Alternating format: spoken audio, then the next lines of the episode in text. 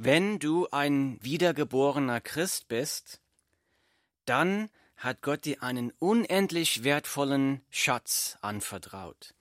Dieser unendlich wertvolle Schatz hat die Macht, Menschen vor dem ewigen Verderben zu retten. Wie sollst du mit diesem Schatz umgehen? Und dazu möchten wir uns heute mal den zweiten Brief des Apostel Paulus an Timotheus anschauen. Ich lese erst einmal zwei Verse davon vor. Ich lese aus der Bibel. Halte dich an das Muster der gesunden Worte, die du von mir gehört hast, im Glauben und in der Liebe, die in Christus Jesus ist. Dieses edle, anvertraute Gut, bewahre durch den Heiligen Geist, der in uns wohnt. Zitat Ende. 2. Timotheus Kapitel 1 Verse 13 bis 14. Diese beiden Verse sind eine gute Zusammenfassung des ganzen zweiten Briefes des Apostel Paulus an Timotheus.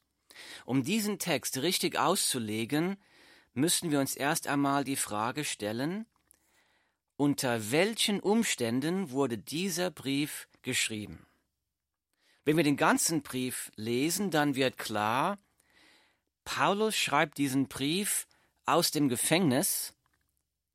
Paulus ist im Gefängnis, weil er die frohe Botschaft von Jesus Christus verkündet hat. In diesem Brief schreibt Paulus zum Beispiel an anderer Stelle, ich lese, So schäme dich nun nicht, des Zeugnisses von unserem Herrn, auch nicht meinetwegen, der ich sein Gefangener bin, sondern leide mit uns für das Evangelium in der Kraft Gottes. 2. Timotheus Kapitel 1 Vers 8. Paulus ist also ein Gefangener für das Evangelium. Um genauer zu sein, Paulus liegt in Ketten in Rom, denn er schreibt auch an anderer Stelle in diesem Brief, ich lese, der Herr erweise dem Haus des Onesiphorus Barmherzigkeit, weil er mich oft erquickt und sich meiner Ketten nicht geschämt hat, sondern als er in Rom war, suchte er mich umso eifriger und fand mich auch. Zitat Ende 2. Timotheus 1, 16 bis 17. Paulus schreibt hier, dass Onesiphorus sich nicht seiner Ketten geschämt hat, sondern ihn in Rom im Gefängnis besucht hat. Wir lesen auch weiter in diesem Brief, dass Paulus dort die erste Kriegsverhandlung überstanden hat und ist der Todesstrafe gerade so entkommen. Denn er schreibt, bei, ich lese, bei meiner ersten Verteidigung stand mir niemand bei, sondern alle verließen mich es werde ihnen nicht angerechnet.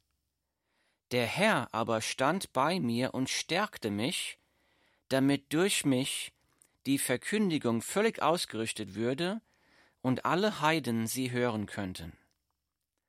Und so wurde ich erlöst aus dem Rachen des Löwen. 2. Timotheus, Kapitel 4, 16 und 17. Aber wenn wir diesen Brief ganz lesen, dann wird auch klar, dass Paulus damit rechnet, dass er in der nächsten Gerichtsverhandlung wahrscheinlich die Todesstrafe bekommen wird.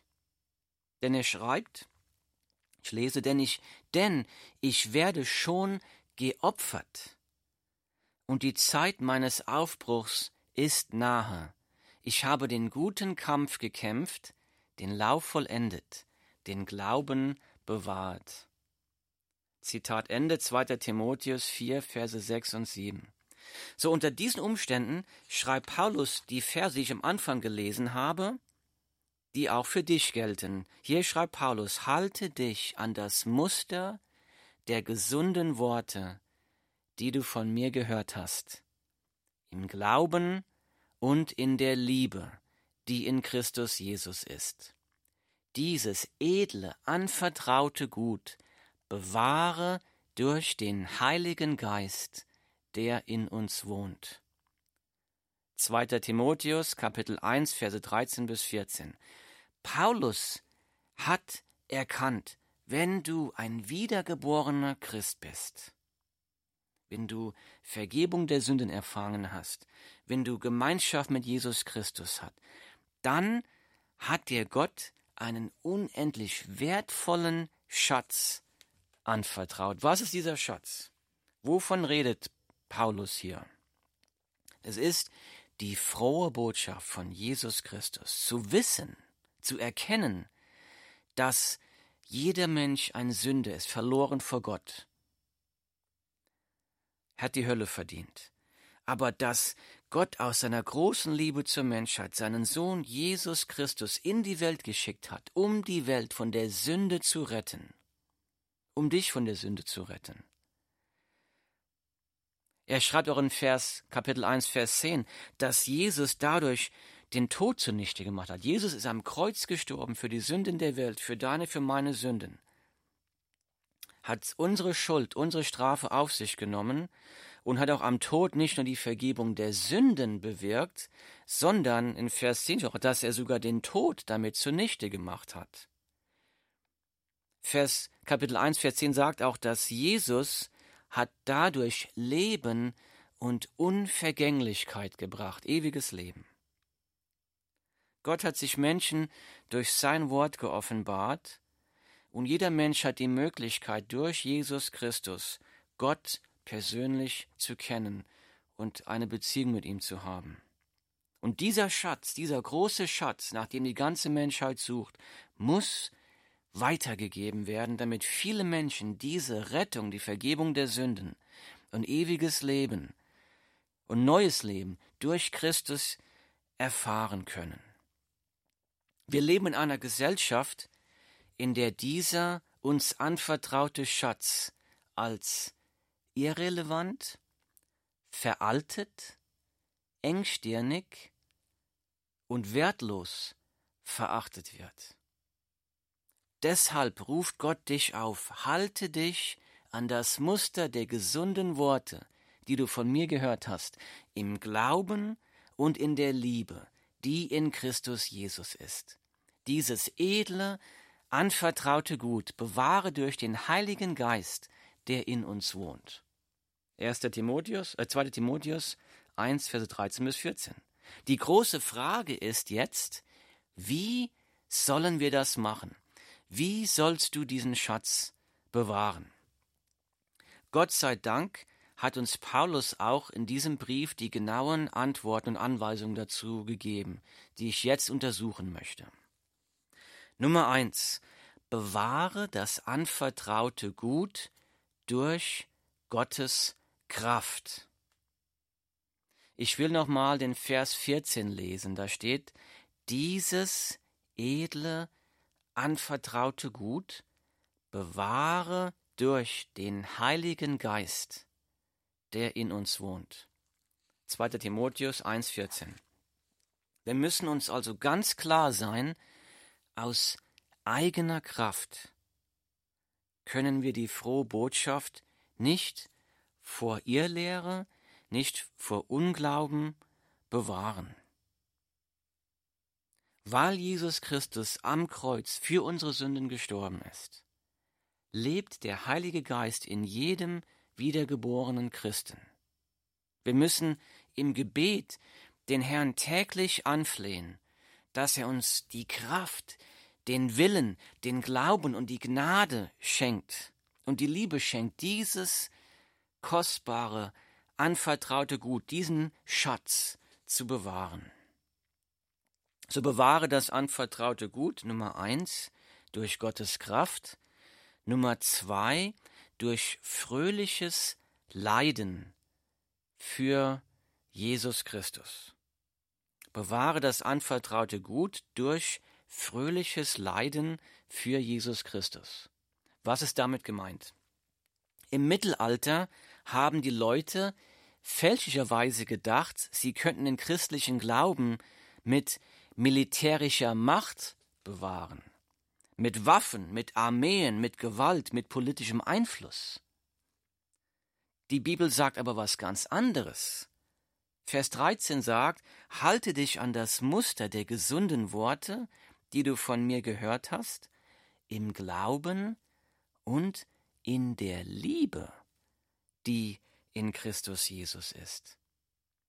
Gewalt und Krieg sind im völligen Widerspruch zu der Lehre von Jesus Christus. Im Neuen Testament gibt es keine einzige Bibelstelle, wo Christen dazu aufgerufen werden, sich entweder mit Waffengewalt zu verteidigen oder sich durch politischen Einfluss zu schützen. Nochmal, im Neuen Testament gibt es keine einzige Bibelstelle, wo Christen dazu aufgerufen werden, sich entweder mit Waffengewalt zu verteidigen oder sich durch politischen Einfluss zu schützen. Ganz im Gegenteil. Das Wort Gottes ruft dich dazu auf, Verfolgungen für die Frohbotschaft von Jesus Christus zu erdulden. Paulus schreibt nämlich an einer anderen Stelle in diesem Brief, ich lese aus der Bibel, Du aber bist mir nachgefolgt in der Lehre, in der Lebensführung, im Vorsatz, im Glauben, in der Langmut, in der Liebe, im standhaften Ausharren, in den Verfolgungen, in den Leiden, wie sie mir in Antiochia, in Iconium und Lystra widerfahren sind. Solche Verfolgungen habe ich ertragen, und aus allen hat mich der Herr gerettet. Und alle, die gottesfürchtig leben wollen in Christus Jesus, werden Verfolgungen erleiden.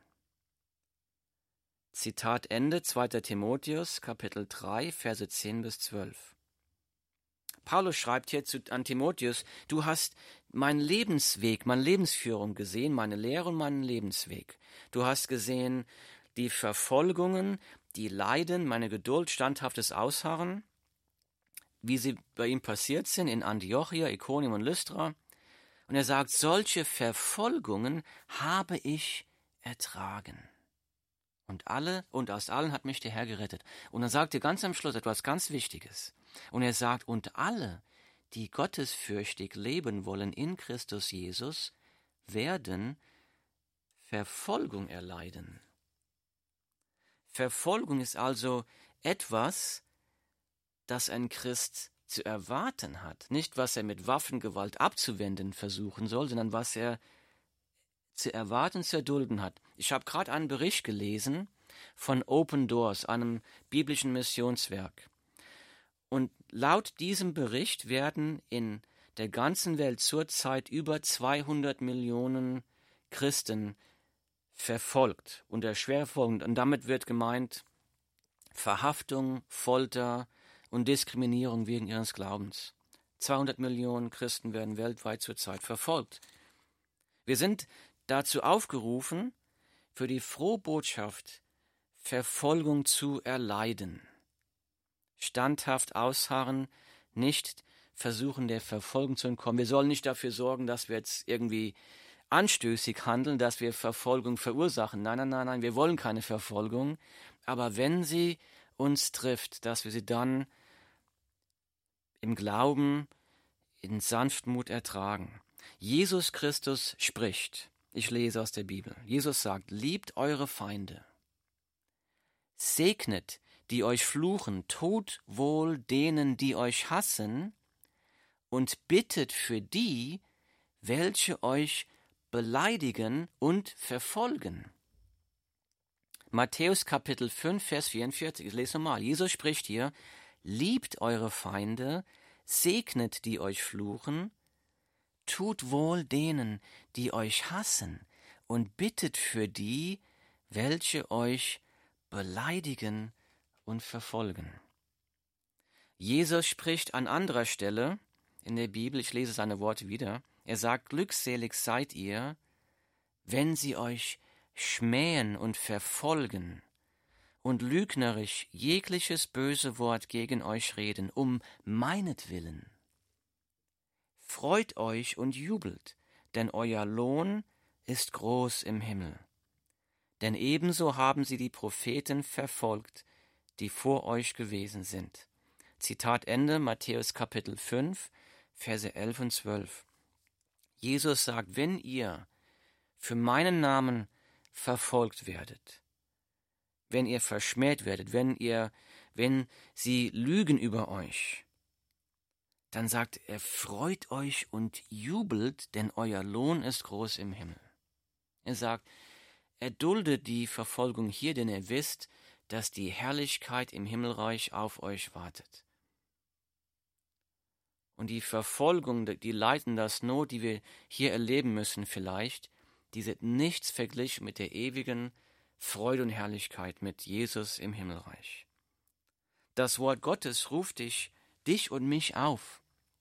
Versuche nicht, der Verfolgung zu entkommen oder die Verfolgung zu vermeiden, sondern wenn du für deinen Glauben an Jesus Christus als Christ verfolgt wirst, dann erleide die Verfolgung mit Liebe für deine Verfolger, mit Freude und Jubel. Und die Verfolgung sieht hier meistens aus in Deutschland, dass wir verlacht werden. Man lacht über uns. Aber wir dürfen auf Verfolgung, auf Intoleranz, auf Irrlehre, auf Hass und Gelächter nicht mit Gewalt, Zorn, Wut oder Streit antworten, Paulus schreibt in diesem Brief, wie wir antworten sollen. Ich lese aus der Bibel. Ein Knecht des Herrn aber soll nicht streiten, sondern milde sein gegen jedermann, fähig zu lernen, äh, Entschuldigung, fähig zu lehren, geduldig im Ertragen von Bosheiten. Er soll mit Sanftmut die Widerspenstigen zurechtweisen, ob ihnen Gott nicht noch Buße geben möchte zur Erkenntnis der Wahrheit. Und sie wieder nüchtern werden aus dem Fallstrick des Teufels heraus, von dem sie lebendig gefangen worden sind für seinen Willen. Zitat Ende, 2. Timotheus 2, 24 bis 26. Also Paulus schreibt hier, ein Knecht des Herrn soll nicht streiten, sondern milde sein, fähig zu lehren, geduldig im Ertragen von Bosheiten, er soll mit Sanftmut die Widerspenstigen zurechtweisen. Warum? Ob ihnen Gott nicht noch Buße, Umkehr geben möchte zur Erkenntnis der Wahrheit. Das bedeutet, das Ziel alles unseres Strebens soll sein, dass möglichst viele Menschen die frohe Botschaft hören und dadurch Rettung finden in Jesus Christus. Aber wir müssen das mit Sanftmut und wir müssen das mit Liebe machen. Paulus schreibt an anderer Stelle in diesem Brief, Darum ertrage ich alles standhaft, um der Auserwählten willen, damit auch sie die Errettung erlangen, die in Christus Jesus ist mit ewiger Herrlichkeit. Zitat Ende 2. Timotheus 2, Vers 10 nochmal. Darum ertrage ich alles standhaft. Gefängnis, Ketten, vielleicht sogar Todesstrafe. Darum ertrage ich alles standhaft um der Auserwählten willen, damit auch sie die Errettung erlangen, die in Christus Jesus ist, mit ewiger Herrlichkeit. 2. Timotheus 2, Vers 10. So bewahre das anvertraute Gut. Nummer eins durch Gottes Kraft. Nummer zwei durch fröhliches Leiden für die frohe Botschaft von Jesus Christus. Nummer drei, bewahre das anvertraute Gut durch unverfälschtes Festhalten an Gottes Wort. Wir haben vorhin schon gelesen, Paulus schreibt, halte dich an das Muster der gesunden Worte, die du von mir gehört hast, im Glauben und in der Liebe, die in Christus Jesus ist. Die Bibel sagt, halte dich fest an dem Wort Gottes, halte fest an der Bibel. Das bedeutet, du sollst das Wort Gottes kennen und dein Leben danach ausrichten im Glauben, in Liebe, durch die Kraft des Heiligen Geistes. Nur wenn du das Wort Gottes wirklich kennst, wenn du es liest, wenn du es atmest, darüber nachdenkst, dann kannst du davor sicher sein, nicht in eine Irrlehre zu verfallen. Es gibt so viele Sekten, Aber wenn du das Wort Gottes wirklich kennst, dann kannst du die Wahrheit von der Lüge unterscheiden. Und vielleicht bist du jemand, der schon oft versucht hat, die Bibel zu lesen. Vielleicht hast du mal versucht, ich fange mal an, ganz von vorne, ich fange an 1. Mose, Kapitel 1, Vers 1. Du hast angefangen, am Montag und am Freitag bist du gerade Kapitel 5 und kommst bei den Ahnenregistern an und merkst, ich kann es einfach nicht und gibst wieder auf. Wenn du wirklich lernen möchtest, wie man die Bibel liest, wie man die Bibel studiert, wie man das Wort Gottes im eigenen Leben auch anwendet und auslebt, dann schreib mir bitte eine E-Mail. Meine E-Mail findest du auf meiner Webseite auf www.gnade-erleben.de www.gnade-erleben.de. Ich will dir helfen, es ist mein großes Anliegen, Menschen zu helfen, die Bibel selbst für sich zu lesen, selbst für sich zu verstehen und zu lernen, wie man auch wirklich das Leben danach ausrichtet, das Wort Gottes sich verändern zu lassen. Bewahre das anvertraute Gut Nummer eins durch Gottes Kraft, Nummer zwei durch fröhliches Leiden für Jesus Christus, Nummer drei durch unverfälschtes Festhalten an Gottes Wort. Nummer vier bewahre das anvertraute Gut durch Verkündigung der frohen Botschaft. Wenn du das Wort Gottes kennst, und dich daran festhältst, dann wirst du in der Lage sein, anderen die frohe Botschaft zu erklären, unverfälscht, in Liebe und mit der Kraft des Heiligen Geistes. Paulus schreibt in diesem Brief, Verkündige das Wort, tritt dafür ein, es sei gelegen oder ungelegen, überführe, tadle, ermahne mit aller Langmut und Belehrung. 2. Timotheus Kapitel 4 Vers 2 Die Bibel sagt, verkündige das Wort, tritt dafür ein, sei es gelegen oder ungelegen. Warum? Weil die Menschen das Wort brauchen. Sie müssen Errettung und Vergebung der Sünden finden durch Jesus Christus. Die größte, die frohste Botschaft, der größte Schatz, den es gibt, und den sollen wir weitergeben. Bewahre das anvertraute Gut, Nummer eins durch Gottes Kraft, Nummer zwei durch fröhliches Leiden für die frohe Botschaft von Jesus Christus. Nummer drei durch unverfälschtes Festhalten an Gottes Wort. Nummer vier durch Verkündigung der frohen Botschaft. Nummer fünf bewahre das anvertraute Gut durch Zurüstung anderer zum Weitergeben. Bewahre das anvertraute Gut durch Zurüstung anderer zum Weitergeben. Paulus schreibt in diesem Brief, ich lese, und was du von mir gehört hast, vor vielen Zeugen, das vertraue treuen Menschen an, die fähig sein werden, auch andere zu lehren. Zitat Ende, 2. Timotheus, Kapitel 2, Vers 2. Paulus schreibt, und was du von mir gehört hast, vor vielen Zeugen, das vertraue treuen Menschen an, die fähig sein werden, auch andere zu lehren. Es geht hier um Multiplikation. Paulus sagt, ich habe dir die frohe Botschaft verkündet, jetzt musst du diese frohe Botschaft an andere weitergeben und du musst denen beibringen, wie sie das auch an andere weitergeben können. Multiplikation. Jeder Christ muss zum Ziel haben, anderen von Jesus zu erzählen und sie dann auch auszurüsten, dass sie es anderen weitererzählen können. Das nennt man Jüngerschaft oder Nachfolge. Wenn du ein wiedergeborener Christ bist, dann sagt die Bibel, such dir einen anderen Menschen aus, der vielleicht noch nicht so weit ist im Glauben mit Jesus Christus und nimm ihn unter deine unter deinen Schutz und sag, weißt du, ich will dir helfen, ich will gemeinsam mit dir erforschen, wie das Leben als Christ aussieht, und ich will dir helfen, wie du das Leben als Christ leben kannst und die frohe Botschaft an andere weitergeben kannst. Und das muss auch das Ziel der Gemeinde sein.